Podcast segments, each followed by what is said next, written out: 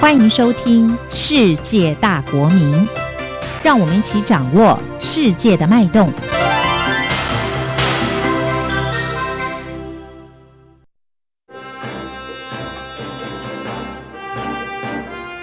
透视两岸。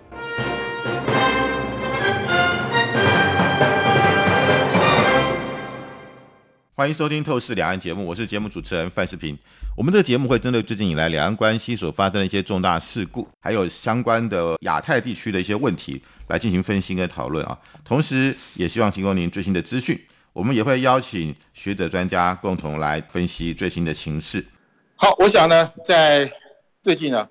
台湾在外交上有一个比较重大的一个突破啊，就是在七月二十号，我们的外交部长宣布，在立陶宛的首都维尔纽斯。设立驻立陶宛的台湾代表处啊，成为我们在欧洲国家成立第一个以台湾为名的代表处。那立陶宛因为跟中国大陆有正式的外交关系，所以说我们过去在国外设立代表处都是以台北经济文化办事处。那这一次是以台湾为名啊，所以这是一个重大突破，不是以台北，台北终究只是台湾的一个首都嘛啊，所以说我想用台湾为名，立陶宛也表达有意扩大与台湾在各个领域的合作。尤其重视发展经济和文化的交流，而台湾代表处的开设将有助于促进更紧密的这个两国之间的关系跟相互的理解。那立陶宛外交部也重申，他们也会计划在今年秋天呢，也在台北开设办事处啊。那强调这个符合立陶宛出口市场的多样化与印太地区民主国家间寻求合作伙伴的目标。那立陶宛的经济跟创新部长。阿尔莫奈特还表示，立陶宛欢迎台湾将设立代表处的决定，为双方合作关系标进了一个新的一个篇章。那也会为彼此带来新的契机，重申立陶宛将在台湾设立代表处的承诺。所以我们看到这是一个新的一个突破啊！因为我们到我们今年在二月四号，我们本来在这个南美洲的国家盖亚纳要设立台湾办公室，成为继。索马利兰之后，第二个以台湾为名的驻外单位，因为我们知道，我们第一个是在去年七月一号，我们是在这个非洲之角的索马利兰设了官方的代表处，名称叫做台湾代表处。但是索马利兰因为跟中国并没有正式的外交关系，所以设这代表处，中国很难实力。可是盖亚纳，我们在今年二月十号成立台湾办公室呢，不到二十四小时，盖亚纳就。外交部就宣布，他们要继续坚守一个中国的政策，维持与中国的外交关系，而且停止台湾办公室。所以在盖亚纳失败之后，我们终于在七月二十号宣布在立陶宛成立这个台湾代表处。啊，我想这个跟二月份的盖亚纳中间也隔了五个多月，表示这五个多月时间，我们的外交部门没有放弃。在国外成立台湾代表处的这样一个努力，呃，这个立陶宛呢，它的确是一个很特殊的国家，因为立陶宛它在这个二战之后，它是被苏联所占领啊，所以基本上它是等于跟台湾的处境很接近，它等于是被苏联所殖民啊，一直到一九八九年苏联解体之后，那立陶宛才宣布独立。所以说，我们知道波海三小国，包含像立陶宛、爱沙尼亚跟这个。拉脱维亚，他们都是这个呃波海、波罗的海三小国，那他们有共同的历史啊，所以我们可以看到，就是说为什么这个立陶宛它在这个所谓的在这次的台湾设办事处的的立场上，他们愿意抵抗中国大陆的压力啊？我想这个当然是因为某种程度他们呃有一种这种同情台湾的一个做法。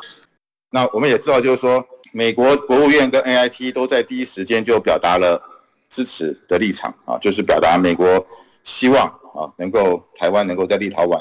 能够设立办事处。事实上，当台湾在那个呃去年的七月一号，在这个索马利兰设这个官方办事处啊，台湾代表处的时候，美国也是表达这个非常肯定的态度。那包含在今年的二月四号，我们在盖亚纳成立台湾办公室，那美方包含美国国务院跟 AIT 也都是表达欢迎的立场。那这一次我们在所谓的这个在立陶宛成立这个台湾代表处呢，那美方也是表达高度的支持啊，那表示就是美国乐见啊台湾在这个所谓的这个立陶宛的一个设立代表处的一个欢迎的态度。那当然，我们看到中国大陆的态度就非常的反弹的，包含在七月二十号，这个中国外交部发言人赵立坚就说，中国坚决反对建交国和台湾有任何形式的官方往来，敦促立陶宛坚持一中原则，恪守建交承诺。那中国大陆的国务院台湾办公室发言人朱凤莲也表示，再怎么折腾也改变不了中国一部分的事实，判断不了一个中国的国际格局。而且，呃，国台办啊也强调，这个民进党当局跟台独势力在立陶宛设处的目的是为了谋独啊，是为了谋独。好，所以我想这是中国大陆的反应。所以我想是不是请吴建中吴老师，你先来分析一下这一次我们在。立陶宛设立台湾代表处的意义在哪里？是，就是呃，我们看到在这个去年疫情呃，就是爆发的时候，其实台湾呃，当时有提出一个口号叫“台湾 can help” 的一个口号。其实这不仅仅只是单纯的口号而已，这不仅从呃，不管是送口罩，甚至于送医疗物资，然后在这个中间的过程当中，台湾其实累积了非常多的一个国际信任。而这个国际信任也让台湾在目前，呃，可以就是说在非常呃有限的这种外交空间当中，凸显出中共的打压的情况之下，可以呃就是说对照出来，就是说台湾的这种 soft power 的一个部分，其实是跟呃这个中国大陆。它所凸显出来的锐实力是不太一样的一个地方。那特别是我们也看到，就是说这些国家的这些，不管是跟台湾设立代表处，包括代表处的一个呃证明的一个呃情况，其实都跟呃这个都是我们外交部门还有我们的这个相关的这些单位，他们在这个中间的过程当中，呃，透过这种私底下的酝酿也好，或者是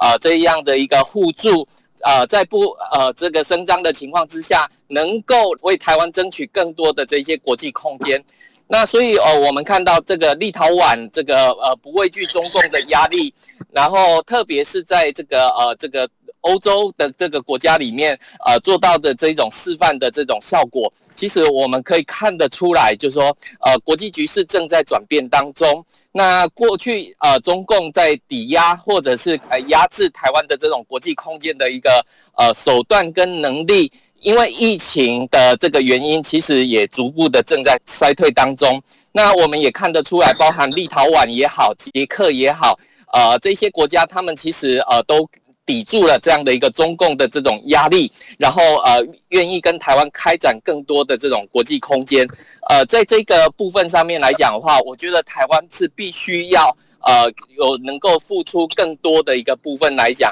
来累积或者是说呃对于这样的一个外交关系的一个呵护上面，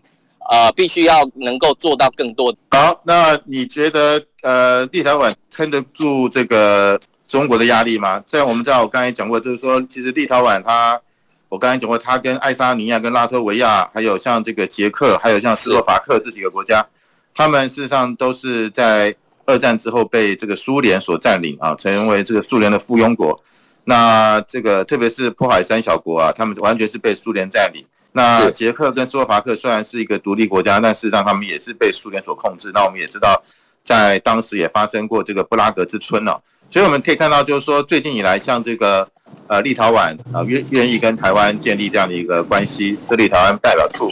那我们也看到，像那个斯洛伐克跟这个呃也捐赠台湾疫苗。那捷克呢这两天也捐赠台湾疫苗。那爱沙尼亚跟拉脱维亚呢这几年呢跟台湾的关系也非常好。就是说这些几个都是过去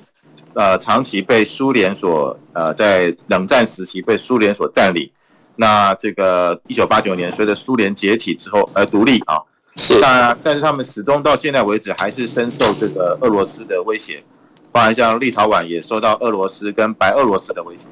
那像这两天这个最近以来，这个白俄罗斯呢，他们这个刻意呢放了一些这个所谓的难民到立陶宛去，那也造成立陶宛的压力。所以我的意思就是说，这些国家实际上跟台湾都有相同的一个状态，就是对，就是说台湾是不是能够从跟这些国家能够建立新的关系，而且看目前看起来，立陶宛似乎是已经能够抵押住中共的这个压力，因为我们知道立陶宛跟中国的经贸关系相对来讲是比较少的，所以它可以让中国的这个呃经济的这个呃胡萝卜跟棒子。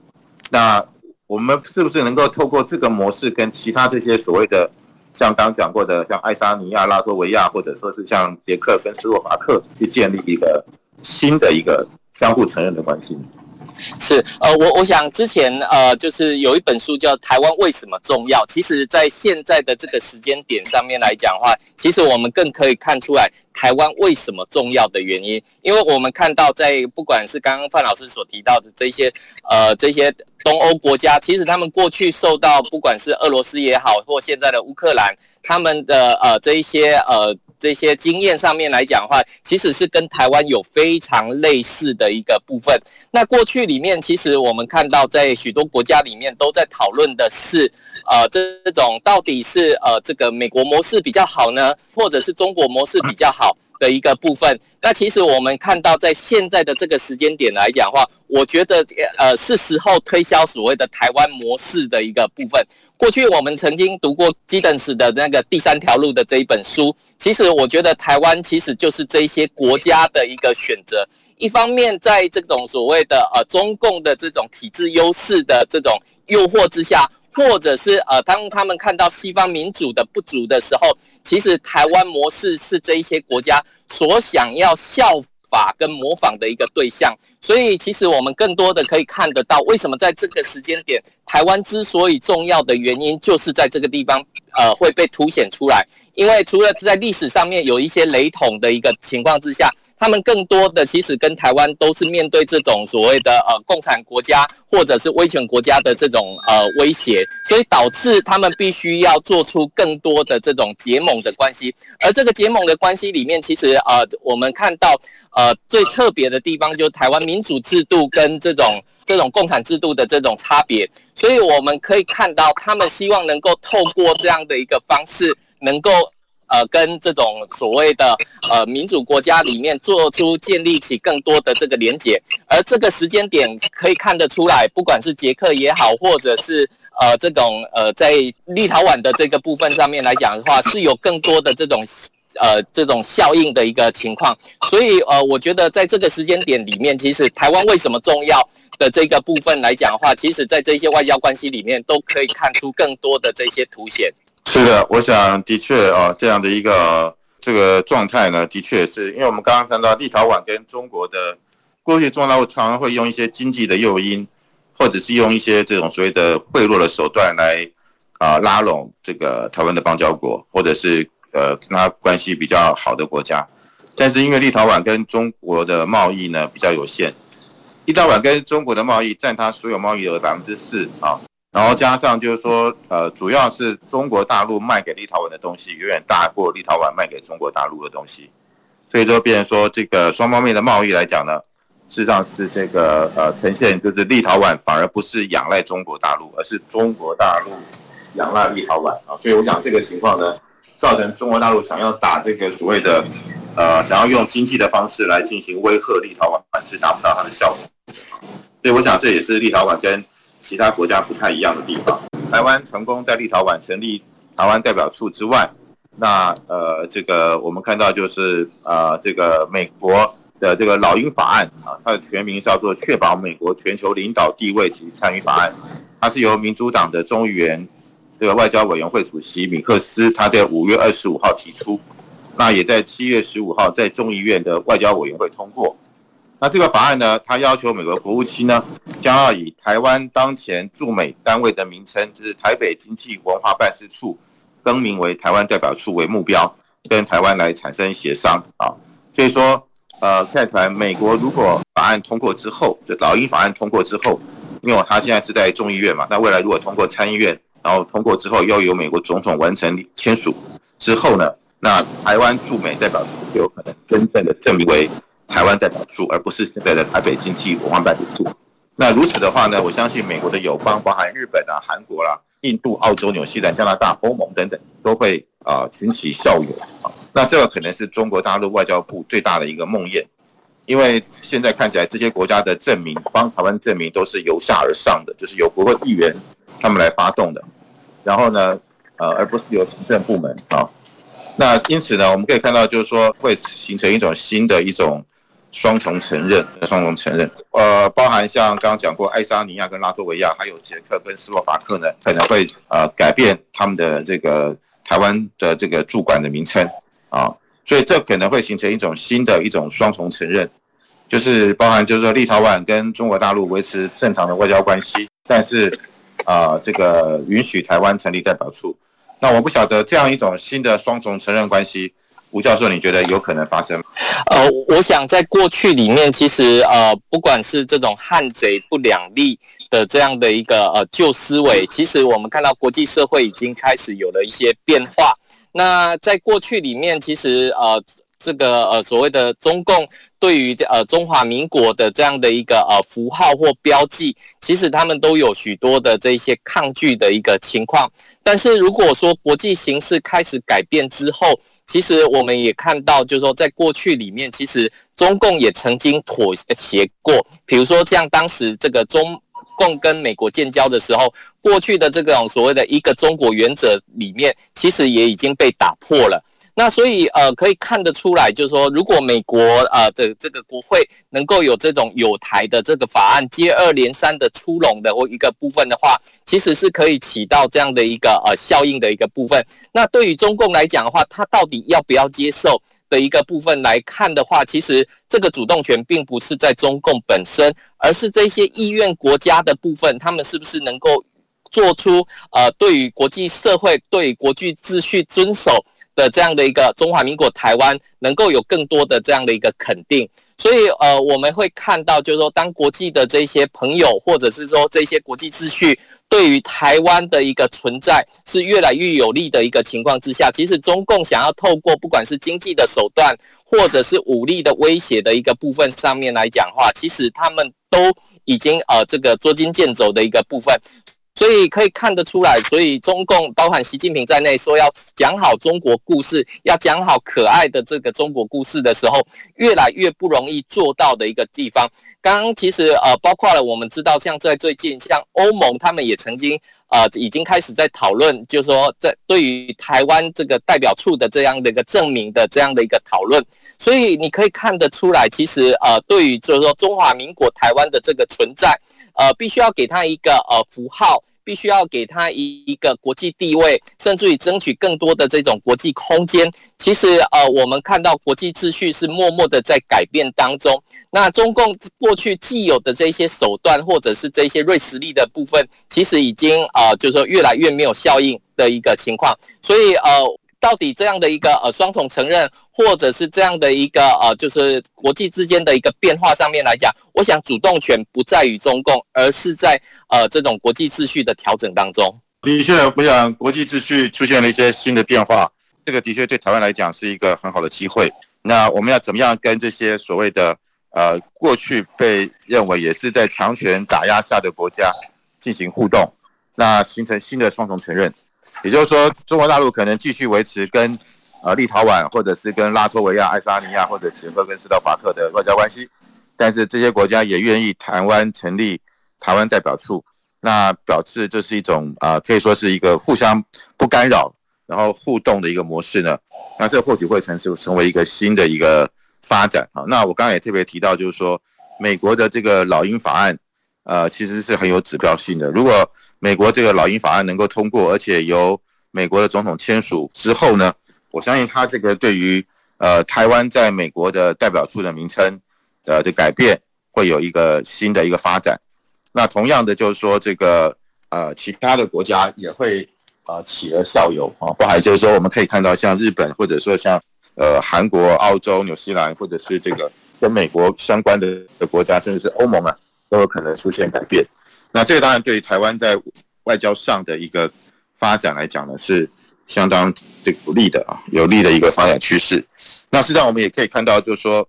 当七月二十号我们宣布了这个呃在立陶宛设立台湾办事代表处之后呢，中共呢经过了这个长期的施压，中国要求立陶宛召回大使，然后这个事情，当然我们看到对于立陶宛的总统瑙塞达就表示，在七月十号表示叫说。他说：“立陶宛跟中国的关系应该建立在相互尊重的基础上，否则对话变成单方面下的最后通牒，这在国际关系上是无法被接受的。那，立陶宛身为主权独立国家，可以在不违反国际义务的前提下，自行决定与哪些国家或地区啊，在经济跟文化领域发展关系啊，就表示就是说，呃，立陶宛的总统对于中国大陆召回大使的事情是表达不满。那我想提下吴老师，说你觉得说，那如果是这样的情况，中国有可能跟立陶宛断交吗？那如果断交之后，那不是提供给台湾的一个新的邦交国吗？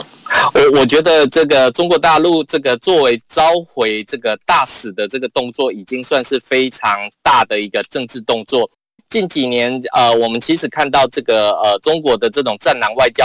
顺风顺水的一个情况之下，其实并没有做类似的这样的一个呃情况。那我们知道，在疫情期间，中国大陆有关闭了一些呃这个。大陆的这个使馆的一个情况，那我们甚至于也看到许多国家在这个派驻这个中国大陆的这个大使的一个部分上面来讲话，必须要是呃这个比较有经验的外交官，或者是比较有声望的这些呃沟通的这些人物上面来讲话，近期其实都遇到了一些困难。那甚至于我们也看到，就是说当这些派驻的这些外交官。包含中国大陆在这个东欧所派出的这，比比如说在在瑞典啊这些国家的呃外交官，其实他们是很不受欢迎的一个情况，因为他们是很容易去干扰其他国家的这个内政。那更重要的是，我们也看到他的这个干扰内政的这个过程当中，呃，这个其实是已经介入他国的这样的一个内政，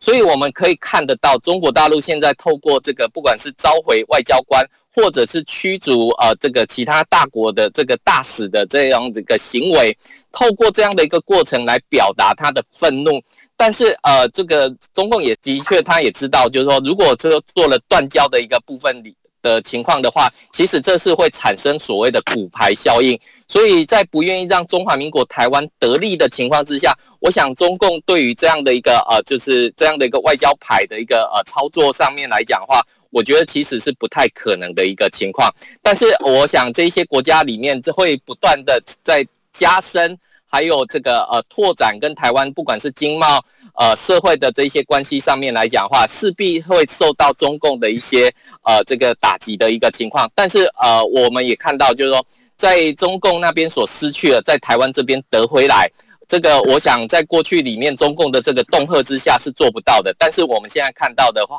话是国际形势在改变的过程当中，这一块的部分是有利于这样的一个操作的。的确，就是呃，立陶宛是不是能够撑得过去啊？我想这个当然我们要再看呢。当然就是说，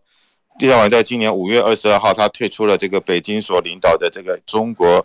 中东欧国家合作机制，就是所谓的十一七加一了。那主要是就是立陶宛他拒绝。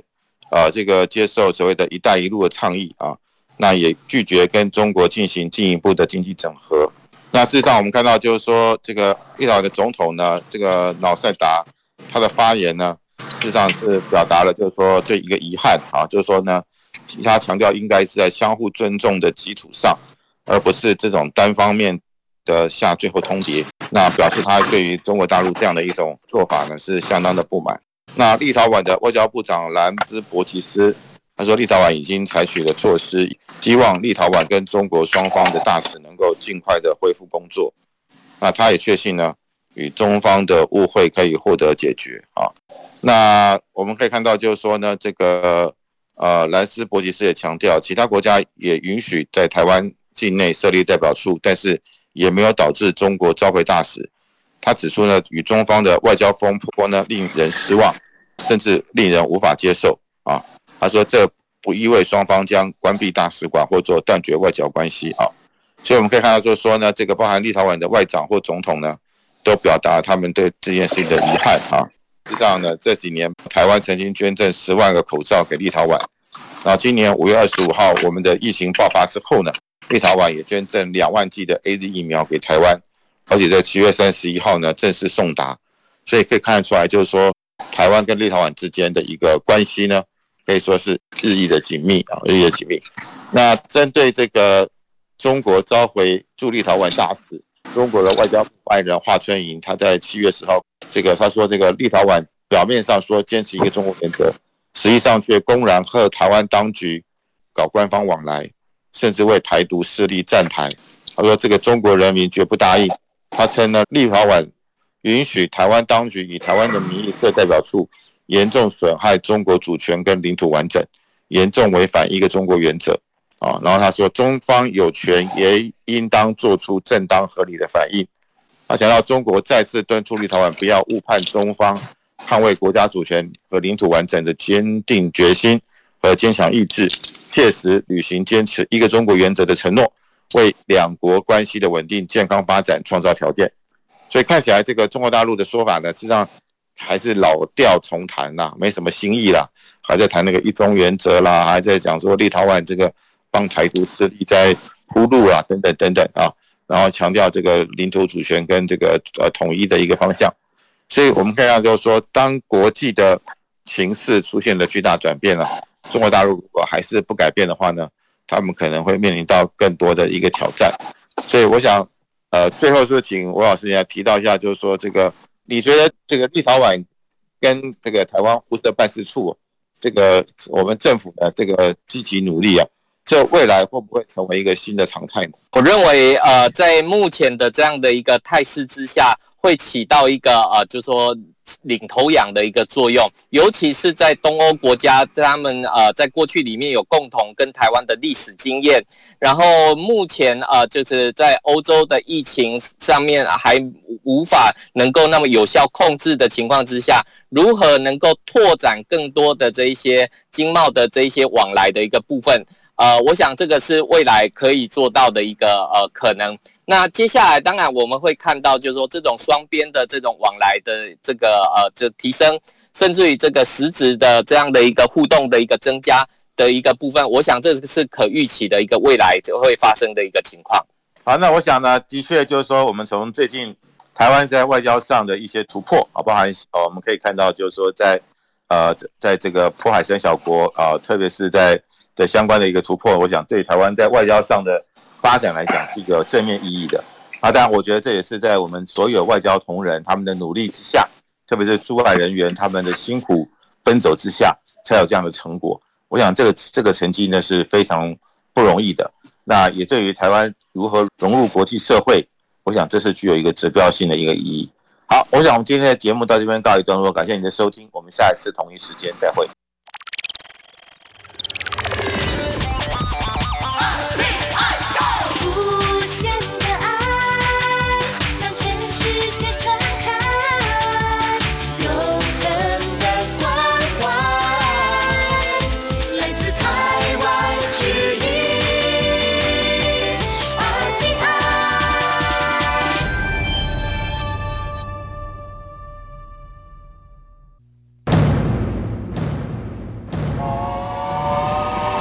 世事瞬息万变，